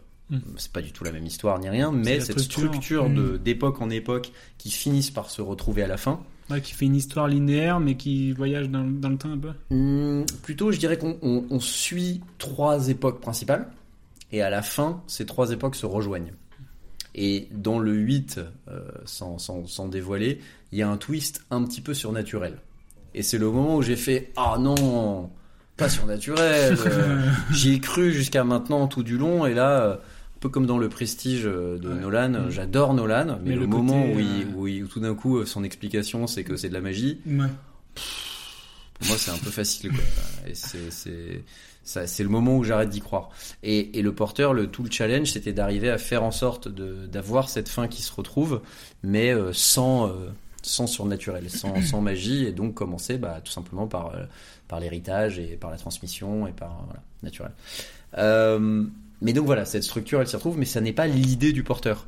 L'idée du porteur, elle vient un jour où je suis en tournage dans les Vosges et je me balade dans un petit cimetière euh, de province et que je regarde les tombes abandonnées et tout d'un coup je fais mais tiens c'est marrant ces tombes elles sont elles sont complètement euh, enfin il n'y a plus rien dessus euh, et si quelqu'un avait caché un truc dans la tombe il y a 100 ans qu'est-ce que ce serait drôle quoi et qu'on découvrait euh, 100 ans plus tard un trésor caché dans la tombe dans le cercueil quoi qu'est-ce que ça pourrait être et comment il aurait pu faire et, et puis là commence un début d'idée et pour chaque euh, spectacle, pour chaque histoire, il y a un début d'idée. Donc cette idée, elle peut venir de trois façons différentes. Soit c'est un truc euh, qu'on lit. Hein, on lit sur internet, une anecdote, Mm. hein, les, les petites anecdotes, machin, les faits divers, et on dit ah tiens, et, et, et c'est le début d'une idée, et après ben faut le développer et en faire quelque chose. Hein, ça c'est le cas de euh, sur le cercle des illusionnistes. Euh, c'est une anecdote que je lis sur Robert Houdin où, l'anecdote dit que Robert Houdin était tellement connu qu'il a été envoyé euh, en Algérie pour faire euh, des spectacles lors de la conquête coloniale pour prouver aux, aux marabouts des, des populations indigènes que, que la France avait une magie plus puissante. Ouais. Hein, donc il est parti en mission politique et je me suis dit ah c'est intéressant ça et j'ai commencé à creuser et je me suis rendu compte qu'il avait un théâtre euh, boulevard des Italiens et que ce théâtre a été racheté par Georges Méliès et donc à partir de là je me suis dit ah mais dingue il faut raconter une histoire qui raconte les deux euh. voilà donc ça c'est quelque chose que j'ai lu Euh, ça peut être quelque chose qu'on qu'on nous raconte Hein, euh, quelqu'un qui te dit ah, il m'est arrivé ça hier euh. et ça souvent c'est en c'est en c'est en en parlant aux gens tu, tu commences à quand tu quand tu rencontres des gens tu commences à prendre des habitudes de tu vois de poser des questions et de et de et de, de chercher le truc qui est un- sur, ouais mais d'avoir la capacité de trouver le truc à creuser Ouais. Hein, euh, tu, parfois, tu vas rencontrer quelqu'un, et puis tu, tu, pour X ou Y raison, tu commences à discuter, et puis à un moment, euh, tu dis, mais toi, du coup, ton père, euh, il vient d'où? Et puis, le, puis tu vois que la personne elle, elle répond un peu à moitié, et puis tu fais, ah, tiens, Il y a un souci. il y a un truc là à creuser, non, mais c'est un peu compliqué, parce que mon père, en fait, il a fait ça, en fait, là, t'as l'histoire. Ouais. Parce que l'histoire, justement, c'est souvent quand la personne commence par dire c'est un petit peu compliqué, c'est un peu long, c'est un peu. Bah, c'est là que c'est intéressant, quoi. Hmm. J'écoute. Donc ça peut être quelque chose qu'on te raconte. Mais après, il faut aussi avoir le- la capacité de, de- de chercher la bonne. C'est ça le, le plus dur, c'est de trouver la bonne, la bonne idée, la bonne histoire. Ça c'est le, le premier truc le plus dur. Et le plus dur, c'est évidemment ensuite de transformer cette idée en clair. Euh, et la troisième façon, bah, c'est quelque chose que tu vis. Hein, c'est quelque chose qui t'arrive. Mais bon, on n'a pas tous une vie, euh, tu vois, Trépidante. trépidante. Mais euh, souvent, tu vois, le, stand-up, c'est ça. C'est qu'est-ce qui t'est arrivé et comment t'arrives à C'est en marrant faire. parce un- que c'est hier, on est allé voir euh, Dedo. Ouais, ouais, ouais. Et euh, il disait, moi en fait, ce que je veux maintenant, c'est qu'il m'arrive des trucs nuls. Comme ça, je, je peux les raconter, quoi. C'est ça. Sinon, euh, il a pas de matière. Ouais, c'est ça. Et euh, d'ailleurs, euh, c'est un peu le problème des rappeurs et tout ça euh, qui, qui, qui commencent à faire euh, des, tu vois, et puis même des artistes en général euh, qui font des trucs un peu torturés, un peu euh, qui viennent de leur, leur des vicissitudes de leur existence, et puis qui ensuite, bah, ça marche, donc ils gagnent de l'argent, et donc ils commencent à avoir une vie un peu bourgeoise. Et ben t'as plus grand chose à raconter quoi, tu vois. Et, euh, et voilà donc ça et donc donc quelque chose que tu vis c'est par exemple intramuros. Mm. Euh, moi j'étais allé euh, j'avais j'avais remis un enfin j'avais reçu un prix dans un festival de court métrage euh, par euh, qui était un prix euh, remis par des détenus à Moulins euh, sur Allier et donc euh, ils avaient récompensé un, détenu- un court métrage qui s'appelle Au sol et que j'avais réalisé et, euh, et on a passé euh, deux heures à rencontrer ces détenus avec euh, l'actrice Mm. Stéphanie Cailleul et on a et voilà et on, on- et donc c'était la première fois que je mettais les pieds en centrale Ah, c'est, c'est- ouais, d'accord. Et donc je rentre et puis on traverse toutes ces grilles et c'est quelque chose qui pour moi euh, appartient à un, un imaginaire qu'on retrouve dans les films mais Mm. que j'avais jamais vécu. Et c'est autre chose de vivre euh, quelque chose en vrai et de, et de le découvrir dans un film. C'est il y a, il y, a, il y a une dimension différente. Et puis on arrive dans cette salle et puis on, dans cette salle un peu, un peu miteuse à vrai dire, enfin voilà, qui était un peu le, le- le- ouais, au centre de la prison quoi. Et on rencontre ces huit détenus euh, et euh, on a passé deux heures à discuter avec eux quoi. Et on discute, on discute, et puis, euh, et puis en fait, euh, au début, euh, la- l'assistante sociale nous dit bon, faut, faut, faut pas trop laisser les venir à vous, quoi. Et puis voilà, on parle de cinéma beaucoup, et à un moment, je dis mais vous, ça fait longtemps que vous êtes là, et puis il y, en a un qui avait beaucoup parlé. un Corse, une cinquantaine d'années, qui dit ouais, ouf. et puis il y, a un- jeune qui dit bah moi ça fait 8 ans. Il me dit ça fait pas longtemps, ça fait 8 ans. Ouais, Mm. c'est vrai que les autres. il a encore 8 ans. Et puis il se retourne vers le Corse, il dit bah lui, euh, et le mec dit ouais, moi ça fait 14. Et le jeune fait bah non, 28. Et le Corse fait ah oui, Deux oui, fois, parce que je suis, je suis resté 14 ans, je suis ressorti. et Il y là, a, c'est il y a ce 14 ans que je suis dialogue dans, dans Il y a exactement ce dialogue dans Intramuros quoi. Et je me dis ah ouais, ça fait un bon début d'histoire ça, un mec qui est là depuis 28 ans et puis dans ma tête je me dis mais qu'est-ce qu'il a fait Ouais. pour être là depuis 28 ans quoi. Et puis je vois sa tête, puis je me dis mais il a la cinquantaine, ce mec a passé plus de temps En prison. en prison que dehors, quoi. C'est quand même incroyable. Et pourtant, il est là et il m'a pas l'air d'être quelqu'un qui a le cerveau euh, déglingué, quoi. Il avait l'air, euh, voilà, de parler de, de films, de parler de ceci, de parler de cela. Et, euh, et puis je leur dis, mais vous avez eu euh, des ateliers de théâtre euh, en prison? Et puis il y en a, il y, a un- y en a un autre qui dit, bah, pff, une fois, il y a eu, euh, j'y suis allé, mais j'étais le seul. Alors on a annulé. Oh. Et là, je me dis, tiens, c'est marrant, c'est un bon début d'histoire, ça. En T'aimerais fait, bien euh, donner des ateliers de théâtre comme ça? Non, enfin, euh, je veux dire, euh, pourquoi pas, mais j'ai autre chose à faire pour l'instant en tout cas. Mais, euh, mais j'y crois, je crois complètement à la valeur de, de, de, de ce genre d'atelier, etc. Simplement, c'est pas, pas ma, ouais, ou ma priorité, ou j'ai j'ai l'impression que je peux, je peux apporter des d'autres choses à, à la société que pour l'instant que, que en faisant ça. J'aimerais bien un jour transmettre, euh, faire une école, euh, concevoir, euh, mais euh, est-ce que c'est mon envie maintenant? Oui. Pas sûr, euh, peut-être, peut-être, euh, qui sait, qui sait? En tout cas, je, je suis toujours en recherche de. euh, moi, j'aime bien euh, faire quelque chose et puis après passer à la suite, quoi. Donc, euh, faut jamais dire jamais, quoi, mais, euh, mais euh, on verra. Et du coup, pour revenir sur euh, Intramuros, euh, c'est un autre moyen d'écriture que tu as fait, que tu l'as écrit Ouais. en, plateau, atelier, ouais. c'est ça, en plateau? Euh, pas, en, ouais, pas en atelier, non, non, au, au- au plateau avec les acteurs, mais en fait, euh, alors, bon, c'est en gros, j'avais déjà un peu touché à ça sur le porteur d'histoire, parce que le, le début du porteur, on avait commencé comme ça. La première partie du, du spectacle, on l'a créé en deux parties. La première partie, il y a, il y a une partie très contemporaine. Et la partie contemporaine, je l'ai créée vraiment avec les acteurs au plateau. Donc, euh, c'est pas une création collective dans le sens où pour moi une création collective c'est un truc où on dit euh, je sais pas trop où je vais aller mais apportez-moi des idées et on va et on va construire un canevas quoi. Là c'est moi qui leur raconte l'histoire donc il leur dit voilà ce qui va se passer toi tu vas jouer un tel per- tel personnage toi tu vas jouer tel personnage et après en fait on va chercher les dialogues au plateau Mm. Euh, et et après ces dialogues on va les créer en impro, euh, mais pas en disant genre je ne sais pas ce qui va se passer dans cette scène. Il Au début, but je veux dire il va se passer ci, il va se passer ça, faut qu'il se passe ça, puis on va commencer à chercher les dialogues. Et en fait, on va répéter, répéter, répéter, répéter. En fait, à mesure qu'on reprend, les dialogues naissent et la situation naît et la mise en scène naît. À la fin, moi, je vais enregistrer euh, sur dictaphone et le soir, je vais rentrer, je vais mettre ça sur écrit, par écrit et puis je vais réécrire. Hein, et je vais garder ce qui est bien et puis euh, changer ce qui est moins bien, etc. Et, et une fois qu'il y a un texte, il y a un texte et c'est fait, on s'y tient. Ouais. Et euh, c'était cool. Et dans le porteur d'histoire, ça a marché sur la partie contemporaine. Et puis après, quand j'ai quand même quand, quand j'ai chopé le truc, et ben euh, j'ai écrit la suite quoi. Parce qu'après, c'est pas le même langage aussi. Pas le même langage, c'est littéraire. Enfin, on peut, hein. Euh, Pomera, euh, quand il fait euh, Ça ira, euh, fin de Louis, euh, ça, ça se passe euh, Révolution, et pourtant il crée ça aussi en impro euh, avec ses acteurs. Mais, mais bon, c'est autre chose. Moi, je voulais aussi que ça ait un- une, une sorte de consonance un peu, un peu dite, un peu écrite. Mm. Hein, Plus on, plus, on, plus on s'enfonce dans le passé, et plus je voulais que ça soit un peu poétique. Ouais.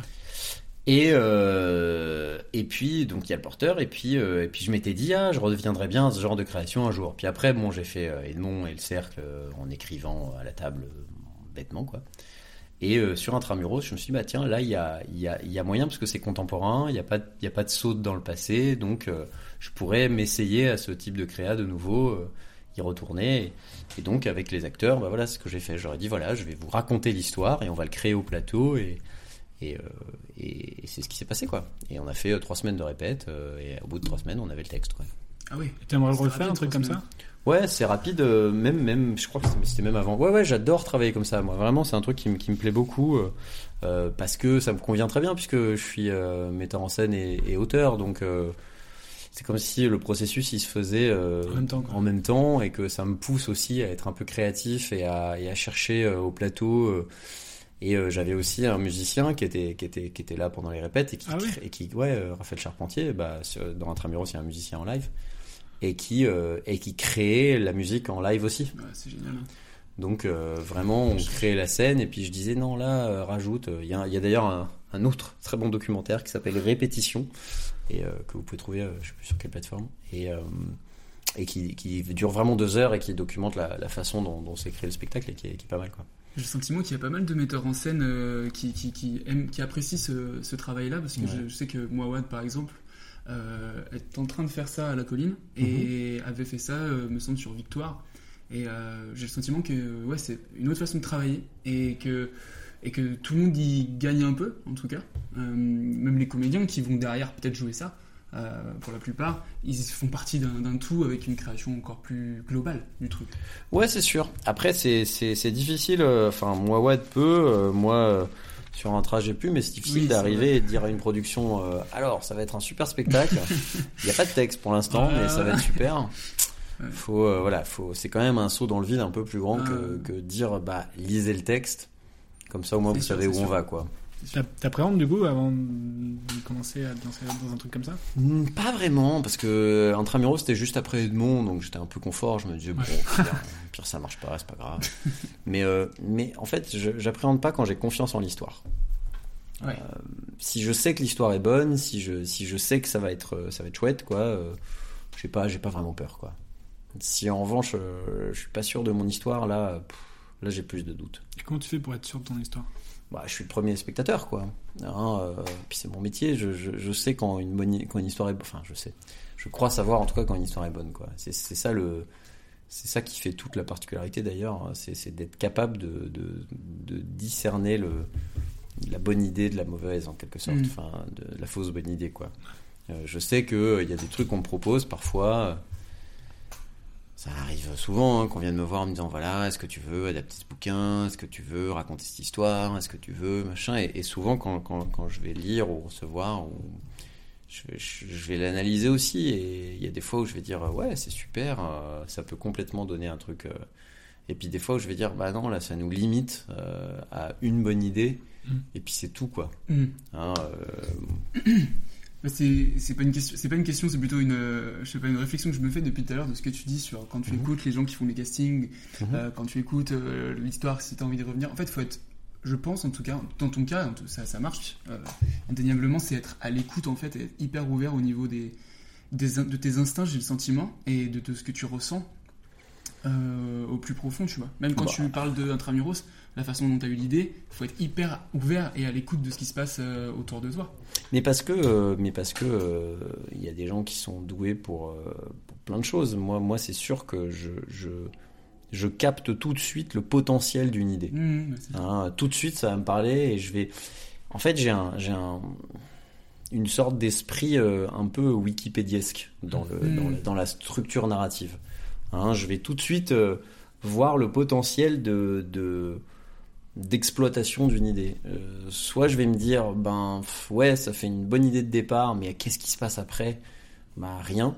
Mm. Soit je vais me dire, euh, ok, ça c'est pas mal et ça ouvre une autre porte et une autre porte et une autre porte et je vais un peu visualiser un, un truc en 3D quoi. Ensemble global, ouais. ouais. Ouais. Mais t'arrives à être spectateur Juste Ah spectateur bah ouais, bien sûr. C'est-à-dire de, de- des spectacles des autres ou des miens Bah, de- de- des autres.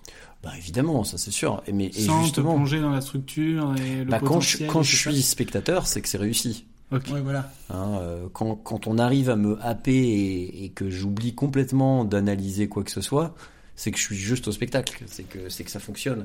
En revanche, euh, quand je m'ennuie, Ah, là, ben, ça va pas. Tu te dis là, ça va pas. et bah, ça. je me dis ça va pas, et en même temps, euh, en même temps, je me dis aussi qu'est-ce qui fait que je m'ennuie. Ouais, euh, t'essayes de comprendre le- Ouais, pourquoi, pour, comment ça pourrait être mieux? Parce que souvent, euh, voilà, souvent le, ça sert à rien de faire une critique en disant juste c'est nul, quoi. Ce qui est intéressant, c'est d'être capable de cerner les choses qui peuvent être améliorées. Et comme en plus, on va probablement me demander mon avis euh, sur euh, est-ce que, est-ce qu'il y a des trucs, des retours que tu peux nous faire euh, Je vais essayer d'être à l'écoute de ça, quoi. Donc, euh, quand je vois une pièce et que je me dis pas du tout euh, qu'est-ce qui pourrait être amélioré, c'est que c'est plutôt bon signe, quoi. C'est quoi le dernier spectacle où t'étais spectateur? Euh, c'est-à-dire que j'ai aimé ou Ouais. euh, bah là il y a un spectacle qui va à Avignon qui s'appelle Coupure euh, de Samuel Samuel Valency euh, qui avait dont c'est le troisième spectacle et c'est vachement bien. Et vraiment euh, et vraiment j'ai passé tout le truc à me dire putain ça ça il y a du rythme euh, ça les, les acteurs sont super il y a de l'humour euh, ça marche quoi. Euh, vraiment ça marche. Ça marche. Et euh, j'ai à la sortie euh, je me dis vraiment c'est top. Je, ouais, je vais donner un petit coup de main pour que pour le mettre en relation avec les, les bonnes personnes euh, qu'il aille à Avignon cet été, tout ça. Et puis, euh, et, et voilà. euh, donc euh, non, c'est, je suis hyper content quand je découvre un truc. et mais mais mais parfois on découvre un truc et on se dit parce que voilà, j'ai maintenant j'ai un œil de, de producteur aussi, donc je me dis. je vois le potentiel, je vois que la pièce est bien, mais je vois aussi la limite euh, d'exploitation. Pour, que, pour que quelque chose vraiment. Enfin, n'y a pas de mystère entre un spectacle qui va faire euh, qui va faire 10 dates, un spectacle qui va faire 100 dates et un spectacle qui va faire 1000 dates quoi.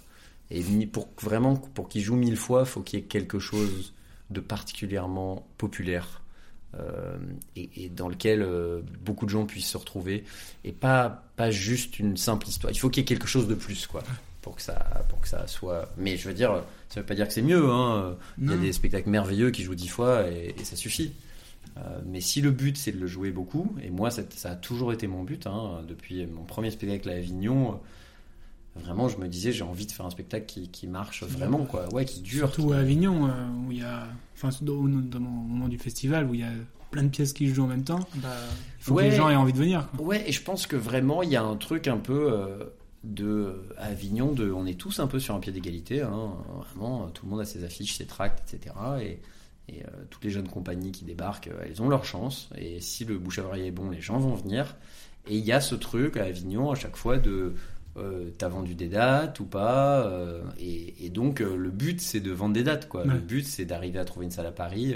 Tous les gens qui vont à Avignon en- en- avec leurs espoirs d'arriver à, à faire une belle exploitation, bah, c'est ça qu'ils cherchent quoi. Ils cherchent des producteurs, ils cherchent une salle à Paris, ils cherchent, ils cherchent une tournée, ils cherchent à faire en sorte de d'exister quoi. Et donc, euh, moi, comme j'ai vraiment grandi en Avignon, euh, enfin, pas, je veux dire, pas en tant qu'enfant, mais euh, Oui, professionnellement, en tout cas, j'ai toujours eu ce truc de, ok, le but, c'est d'arriver à faire un spectacle qui tourne et qui marche et qui remplisse et qui, et qui marche pas que à Avignon, mais aussi à Paris. Et, c'est, et ça a toujours été mon, ma, ma- mon obsession, quoi. Et, euh, et c'était ma plus grosse surprise que, quand le porteur d'histoire a atteint ce but-là. Mhm. Et je me suis dit, ah d'accord, en fait, euh, les gens peuvent être intéressés par euh, quelque chose que j'ai écrit Mhm. et qui n'est pas Shakespeare, et qui n'est pas. euh, je pensais pas que ce- je pensais pas que ce serait possible d'avoir autant de monde dans la salle euh, pour un auteur euh, entre guillemets inconnu, en tout cas Mhm. sur la sur la première sur la première pièce, quoi. Donc, euh, mais si, en fait, les gens, ils ont ils ont ce besoin de, ils ont cette envie d'avoir des nouvelles histoires. Mhm. Et parmi tout ce que tu as fait, c'est quoi que tu préfères? Est-ce que c'est l'écriture? Est-ce que c'est le jeu? Est-ce que c'est la mise en scène? Je pense que c'est un peu de des trois, quoi. Hmm. Euh, je veux dire, c'est des plaisirs différents. Quand je joue, euh, c'est moins de responsabilité, mais c'est aussi du stress, hein, mais c'est moins de responsabilité. Euh, c'est c'est le plaisir du jeu. hein. On- quand je suis en train de jouer, c'est cool. Quand j'écris, c'est le plaisir a posteriori, c'est-à-dire c'est bon, allez, je m'y colle. Et puis quand on a fini d'écrire, c'est super. C'est un, un peu un devoir de d'écrire ou Ouais, c'est un, c'est un, bah, c'est une activité solitaire déjà. Donc, euh, donc euh, si on est plutôt sociable comme moi, ben c'est pas quelque chose qui est. Mais euh, voilà, quand j'étais petit, j'écrivais énormément parce que j'avais, quand j'étais petit, quand j'étais jeune, hein, avait pas la télé. j'avais pas la télé. Puis non, puis j'avais, j'avais envie de, j'avais envie de faire des choses. Que j'avais tellement envie de vivre de ce métier, etc. C'était ma priorité euh, numéro un, quoi. Vraiment, c'était rien n'était plus important que ça, quoi. Donc j'écrivais tout le temps, tout le temps, tout le temps, tout le temps. Et puis j'avais pas cinq pièces à l'affiche, donc j'avais un peu plus de temps libre aussi. Il y avait de l'ennui. Il y avait, euh, ouais, il y avait, il y avait, il y avait de la- il y avait de l'espace pour de l'ennui. ouais. et, euh, et, et la mise en scène, euh, c'est un truc de chef d'équipe, quoi. C'est un truc de sportif, euh, c'est un truc de. de... il- C'est, ouais, faut aimer, faut aimer l'idée, quoi. Ouais, ça, de faut aimer, euh, ouais, faut aimer avoir les, faut aimer les responsabilités, en fait. Moi, je sais que quand j'étais, euh, quand j'étais ado, euh, j'étais prof de roller. C'est le titre du podcast. hein, je suis désolé. Ouais. C'est euh, et j'étais au, au Paris Hockey Club, qui est un, qui est un- un club euh, voilà de roller et de hockey, hein, comme son nom l'indique, qui existe depuis 1913. C'est le plus vieux club de roller de Paris. Ah bah big up. Voilà. Et, euh, et voilà, j'ai commencé genre à 3 ans, et quand j'avais 14 ans, euh, le, le- le président du club m'a dit bah, Tu veux pas venir donner des cours, faire mono quoi Donc je dis Ouais, carrément, à fond. Et, euh, et quand je terminais euh, les- le lycée, quoi, le collège-lycée, ben, je prenais mon métro et j'allais donner des cours. Et je faisais ça euh, 8 heures ou 10 heures par semaine, quoi. Ah Déjà, 14 ans. Et, euh, et, et j'organise et vraiment j'étais au taquet quoi. Et j'organisais les cours et puis j'ai commencé à recruter des monos et puis j'ai commencé à, à dire allez il faut faire une kermesse, allez on va on va organiser une kermesse pour la fin de l'année, allez on va. C'est comme si j'avais tout à coup tout à coup un outil dans lequel je pouvais exploiter mes, mon, mon amour de l'organisation et ma capacité à créer des systèmes qui fonctionnent quoi.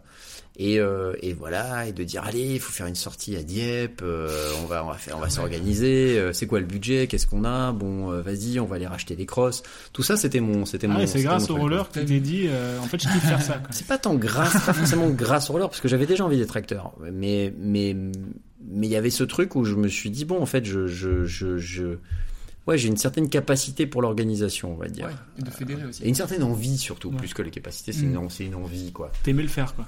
Ouais, ouais, ouais. Il y a des gens qui supportent pas euh, de gérer, d'organiser, de faire un anniversaire, de machin. Moi, je pense qu'il y a un truc aussi de l'ordre de.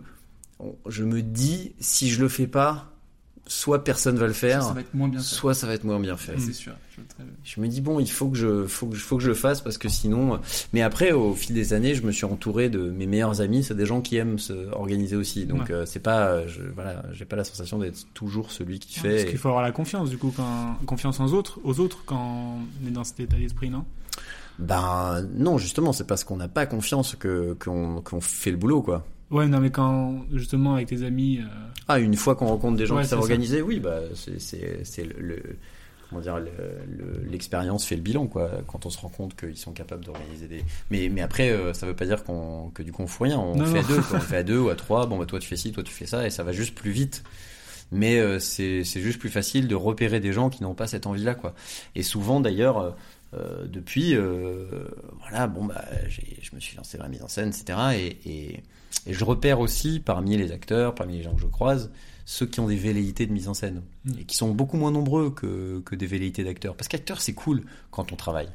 Acteur, c'est super quand on travaille. On va d'un truc à l'autre. euh, voilà, quand on est sur un tournage, on t'appelle, on te dit bah ton train c'est à telle heure. Est-ce que tu veux un taxi Euh, Puis on arrive sur le tournage, on nous apporte un petit café. Puis en fait, t'as as appris deux scènes et puis tu fais tes deux scènes. On te maquille, on te coiffe, euh, tu joues, tu t'amuses, c'est fini. Tu vas à l'hôtel, tu vas dîner avec. les- Enfin, ouais, c'est- un peu l'inverse de l'organisation, d'organiser, quoi. ah, mais c'est, c'est On bonheur. Tu- Tu, te laisses quoi. porter et t'es l'instrument. Et le, ce qu'il faut, c'est que tu sois au bon, au bon endroit, au bon moment, euh, quand on te le demande, d'être capable de refaire la scène, d'être au taquet. Mais après, c'est cool, quoi. Mm. T'es, quand t'es acteur sur un film, t'es le dernier arrivé, le premier parti, et t'es celui qui prend le plus cher. Donc, euh, c'est génial, quoi. Euh, en revanche, euh, ouais, quand tu mets en scène, euh, c'est que, que t'as envie de, d'organiser, t'as envie de, de faire en sorte que ça se passe mieux, c'est que tu vas avoir des idées de non mais là ça pourrait être mieux si on faisait ci, si on faisait ça, et puis tu vas en quelque sorte aimer les emmerdes aussi parce que tu le vois tout de suite. Moi, je ça m'est arrivé un million de fois, mais dans la vie aussi, quand tu essaies d'organiser un truc de, allez, et si on faisait ça et que tout le monde fait oh là là et que Euh, personne réagit et que tu fais un, et puis tu fais un groupe et les gens font genre ouais mais j'ai pas le temps. Et puis en fait, il y a des gens qui lâchent. Ah, donc c'est toi qui fais les groupes Facebook euh, Ouais, ouais, WhatsApp, ouais. Il y a des gens qui lâchent et puis il y a, puis il y a des gens qui continuent, qui continuent, qui continuent, qui continuent. Et à un moment, les gens finissent par dire bon bah d'accord, on va le faire. Et moi, ça m'est arrivé plein, plein, plein de fois, que ce soit professionnellement ou personnellement, d'être dans cette situation de allez, venez, on va le faire. Et puis personne réagit, et donc tu fais bon bah je vais le faire tout seul. Et tu commences à faire les choses, et puis les gens finissent par faire bon bah ok je. Et à un moment, moi je vraiment je compare ça à une espèce de grande roue hein, euh, que, que- qui ne bouge pas et que tu essayes de la faire bouger, tu essaies de la faire tourner et, et puis à un moment ça commence tout doucement à grincer et à commencer à tourner et à un moment elle est emportée par son mouvement et là la roue elle tourne.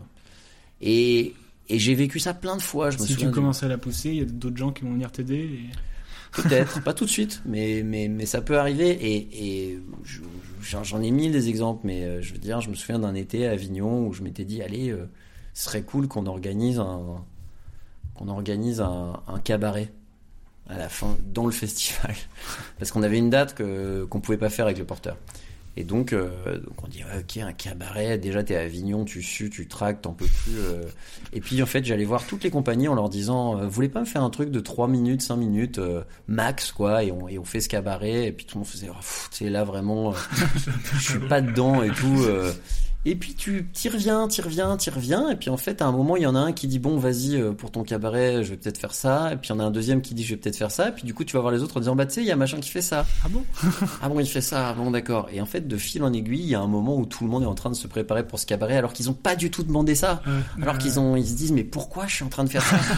Ils ont pas envie de se retrouver dans ce cabaret. Et là, la roue, elle, est- elle commence à tourner. Et puis t'arrives le soir du cabaret, et là, c'est génial.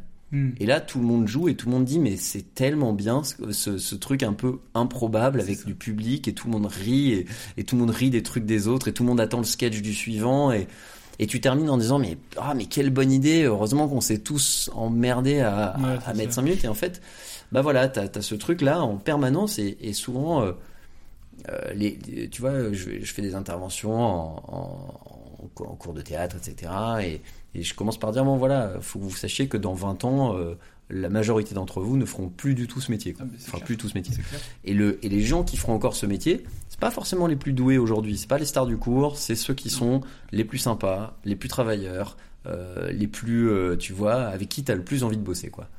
Et, et par contre, ben, dans la mise en scène, c'est pas euh, en fait c'est pas une question de désir tu vois. Quand t'es acteur il faut que tu suscites le désir de l'autre pour qu'il t'embauche quoi. Quand tu fais de la mise en scène ça ne dépend que de toi. Ouais, c'est vrai. et la, la différence elle viendra de ceux qui baissent les bras et de ceux qui disent bah non je vais y retourner. Encore une fois. Et encore une fois. Et encore une fois. Et je vais aller au bout de mon projet. Déjà rien que d'aller au bout de son projet c'est c'est déjà difficile. On croise tout le temps des gens qui disent bon euh, ouais j'ai un projet j'ai un projet et puis ça reste un projet pendant des années et tu te dis ils vont jamais aller au bout en fait de leur projet mais ils y croient, hein, ils ont un projet, mais bah pourquoi? Souvent j'ai des gens qui me disent mais euh, est-ce que vous avez des conseils pour écrire? Et je dis ouais, j'en ai un, écrit. c'est Ouais. aussi simple que ça. C'est le truc le moins cher du monde en fait. Tu peux écrire euh, le matin, l'après-midi, quand tu veux, dès que tu as un moment, écris en fait. Et puis après tu réécris. Faut donc faire, quoi. donc c'est ça la différence. euh, ouais, la mise en scène, il y a vraiment un truc où où faut aimer euh, faut aimer les responsabilités, faut aimer faire, et puis faut au moment où on te dit euh, ah non non, non. et forcément tu as tellement souvent des gens comme ça, je veux dire tout le temps, tout le temps, tout le temps, quand t'as une idée, quand tu dis je pensais qu'on pourrait faire ça, la première réaction des gens en face ça va être de faire ah non.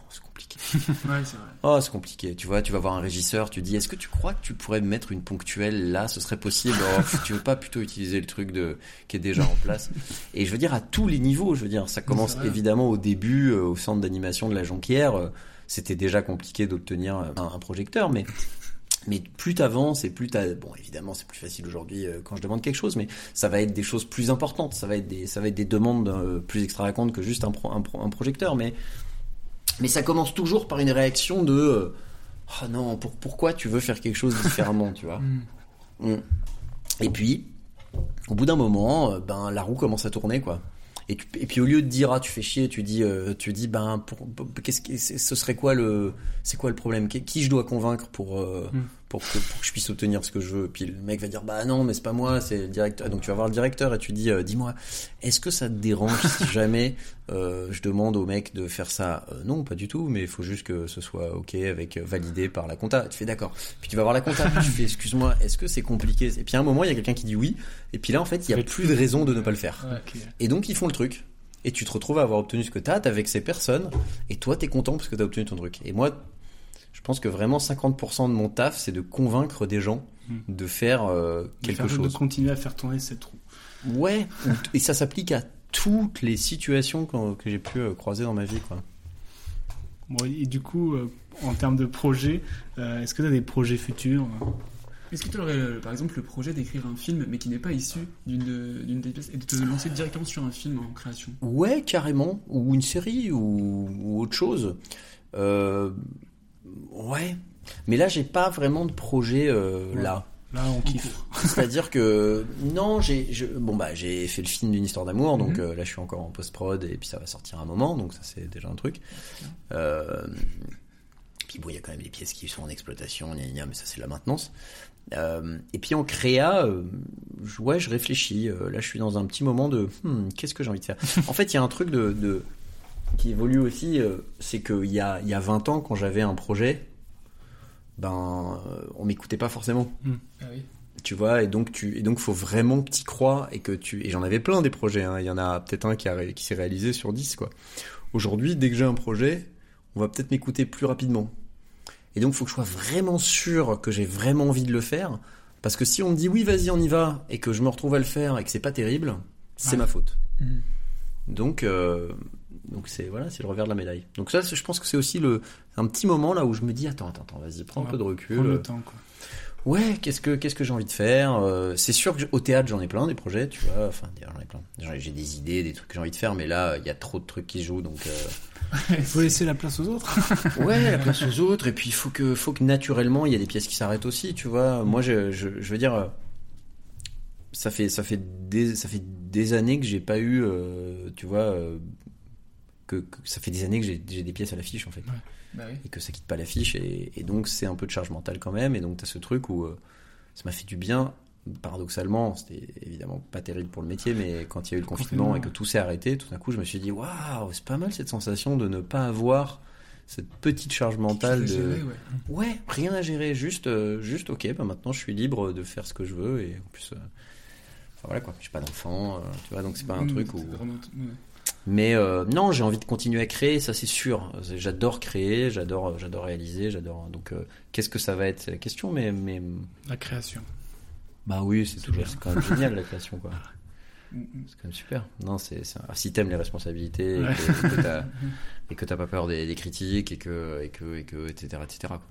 Et euh, bon, bah, on arrive presque à la fin Presque, de, ouais. de- Je t'avais de demandé, épisode. Il y a donc euh, un questionnaire de Proust maintenant. Exactement. Non, non, on a un petit jeu, mais euh, juste avant le petit Ah, jeu. j'adore les jeux. Ah, putain, on adore les jeux Non, tu t'as vu que des jeux. Euh, non, il y avait, euh, je t'avais demandé la, la ref, euh, une ref du futur. Alors, Ah oui. en gros, c'est une petite reco culturelle, Mhm. Ah euh, oui. récente que tu aurais découvert. Eh ben, j'ai envie de dire que coupure à Avignon, Voilà, c'est pas ouais. mal à la Scala Provence. C'est une belle rêve du futur. Ouais, c'est bien. Ça revient à Paris après J'espère. On eux. espère, et on ira le voir. pour eux aussi. hein. Si ça se passe bien à C'était où Avignon. tu l'as vu? Je l'ai vu au théâtre de Belleville. Ok, ça marche.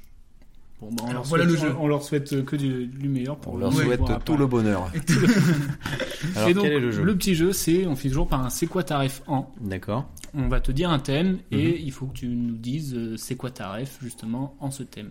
Par exemple, c'est quoi ta ref en, en film euh, comique Ouais. du tac au tac. Voilà. Ouais. D'accord. Mais c'est pas ça la sans première trop question. réfléchir comme C'est pas le film comique, d'accord. C'était pas ça. Et si je te dis Star Wars, c'est raté quoi. Bon, si ça J'imagine que euh, tout le monde, euh, tout le monde doit dire les mêmes rêves. Eh ben, Alors, écoute, vu qu'on pose pas les mêmes questions, Ouais, normalement. ça change le, le ok, d'accord. Bon, vas-y. Vas-y. euh, c'est quoi ta ref en plot twist d'un film? En plot twist d'un film, euh, bon, je sais que je dois être du tac au tac, mais tu couperas au montage. Euh, Non, mais tout le monde va dire le sixième sens. euh. Euh... Oh, Memento, allez. Memento. Ouais. c'est- quand même cool. C'est quoi ta ref en pièce de théâtre? Alors largement quoi. C'est quoi ta La rêve, quoi. ouais la pièce Bah, c'est plus Shakespeare, quoi. C'est pas vraiment une pièce, mais je veux Ouais. bien. euh, tu vois, il en a fait tellement des biens. euh, Mm. bien, je vais te dire Hamlet, quoi, mais euh, c'est pas, c'est c'est en vrai, j'adore Roméo, j'adore, euh, il y en a plein que j'aime, quoi. Ok. Mais non, allez, le mariage de Figaro, c'est quand même mon premier coup de Ah, cœur. euh. Il y a un- une part sentimentale. C'est quoi ta ref en pièce de théâtre pour la kermesse de mon neveu De mon neveu. Euh, ouais. Donc une pièce de théâtre pour enfants plutôt.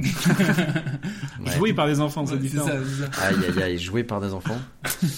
Allez. Oh, le porteur d'histoire, histoire qui Ah, s'amuse vraiment, tu vois. C'est beaucoup monté en plus, euh, pas, pas par des enfants, Ouais, enfants, c'est- mais, mais par des, par des jeune, ouais. par des lycées, ouais, Plus lycées, cercle ouais. des Élysées, ça peut être cool pour les enfants. C'est plus dur à monter. Ah ouais, bah oui. Mais, euh, mais euh, ouais. Non, le porteur, ça a vraiment beaucoup monté en collège-lycée. Ah, c'est marrant. Ouais. je, je, je, je connais pas le résultat, mais voilà. Est-ce que tu veux le connaître? Pas sûr. C'est quoi ta ref en chanson mais que t'es le seul à aimer Putain, je suis le seul à aimer, c'est difficile ça. Moi j'aime des chansons, mais, mais. Mais je suis pas le seul à l'aimer quoi. non, mais il y a. Petit guilty pleasure, genre. C'est quoi, votre, c'est quoi vous, euh, vos, vos chansons que vous êtes le seul, les seuls à aimer? Euh, Qu'est-ce que je le mettrais bien, moi aussi ça...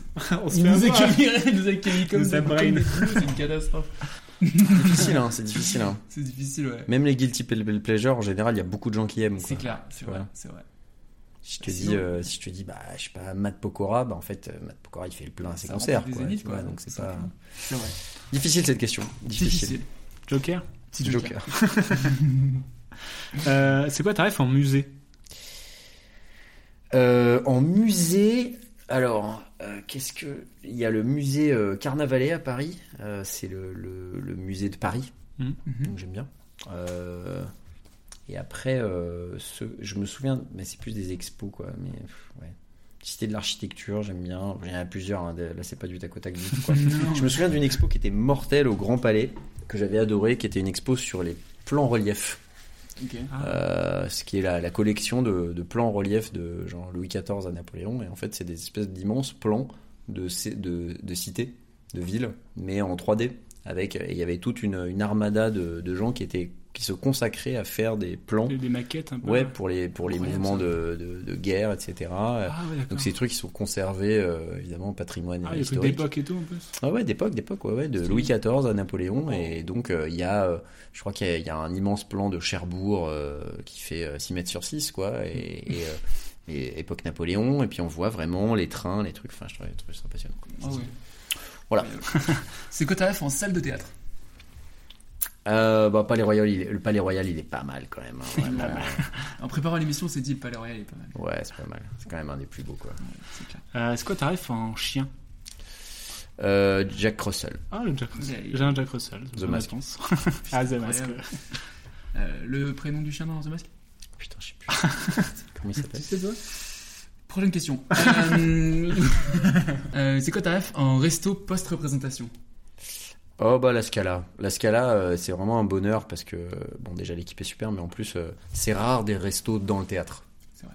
Et, euh, et j'avoue, quand on jouait une histoire d'amour, le bonheur de pouvoir sortir de scène et d'aller au resto du direct. théâtre où tout, tout le monde te connaît et où tu t'embêtes pas à dire bon est-ce que vous avez une table? Non, bon bah on va aller à côté. Ouais.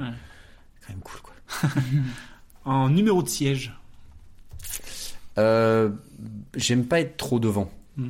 Hein, parce que bon maintenant en plus on me connaît, les acteurs euh, ça leur met la pression s'ils me voient, etc. Donc, euh, donc j'aime bien être un petit peu en retrait. Voilà, j'ai pas de numéro de siège attribué, mais je peux te dire qu'au théâtre de Paris, la loge mise en scène, c'est la loge numéro 16. 16. ça, ça nous va. Euh, et encore, enfin, et enfin, c'est quoi euh, ta ref en podcast euh, avec le mot ref dedans, par contre? Ah ouais, il y en a pas, il y en a pas. Pas mal. Écoute, euh, la Referencia, qui est un podcast espagnol, euh, Ah oui, j'aime bien aussi. j'écoute beaucoup. J'aime bien Sur la chasse. c'est sur euh, la Tout à fait, absolument, j'adore. Non, j'en connais pas assez. Bon, en tout cas, euh, merci beaucoup de nous Merci à avoir vous. euh, reçus. On, te reçoit chez toi, donc c'est vraiment cool. Le Mais principe merci cool. d'être venu. Merci. Euh, on mettra en lien dans la description euh, tous, tous les endroits pour aller voir tes spectacles, euh, pour tes bouquins, etc. Oui, oui. On mettra tout. Et, euh, et ben, on te souhaite euh, tout le bonheur du monde. C'est ça qu'on Pareil, tout le bonheur du monde. Merci beaucoup.